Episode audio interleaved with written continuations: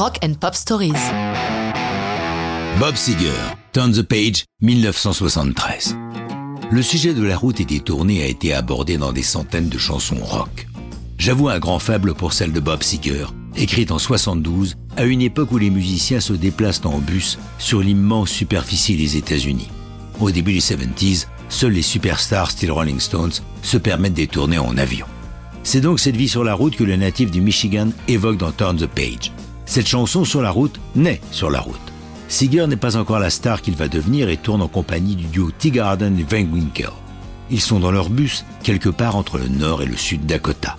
Ils ont déjà roulé toute la nuit et sont pris dans une tempête de neige.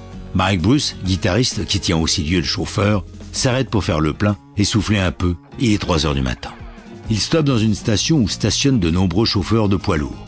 Dans ce début des 70s, les musiciens ont des cheveux très longs, mais la plupart les dissimulent sous des chapeaux, car dans ce style d'endroit, tout ce qui ressemble à des hippies fait l'objet de railleries des routiers, du style Eh les gars, c'est un mec ça ou une gonzesse provoquant l'hilarité de leurs collègues. C'est la première source d'inspiration de Seeger pour Turn the Page avec ses lignes All the same old cliché, is that a woman or a man? Après leur concert à Mitchell, dans le Dakota du Sud, Bob, s'emparant d'une guitare acoustique, dit à ses compagnons de route Écoutez les gars, j'ai commencé à travailler sur une chanson et j'ai trouvé ces mots. C'est ainsi que la blague vaseuse des routiers devient les premières lignes de Turn the Page. La chanson est enregistrée en septembre 72 avec le son d'un mélotron et une partie de saxophone jouée par Alto Reed, bientôt membre fondateur du Silver Blade Band, le futur groupe de Bob Seger. Pour l'intro, c'est Tom Weschler, le road manager de Seger, qui était sur la route cette nuit-là, qui donne l'ambiance à Reed en lui disant Imagine que tu es à New York, dans le Bowery, en pleine nuit, sous un réverbère, tu es seul, montre-nous comment ça sonne. C'est avec ces indications que Reed crée sa magnifique partie de sax. Le reste du texte fait bien ressentir tout ce qu'un musicien peut vivre sur la route.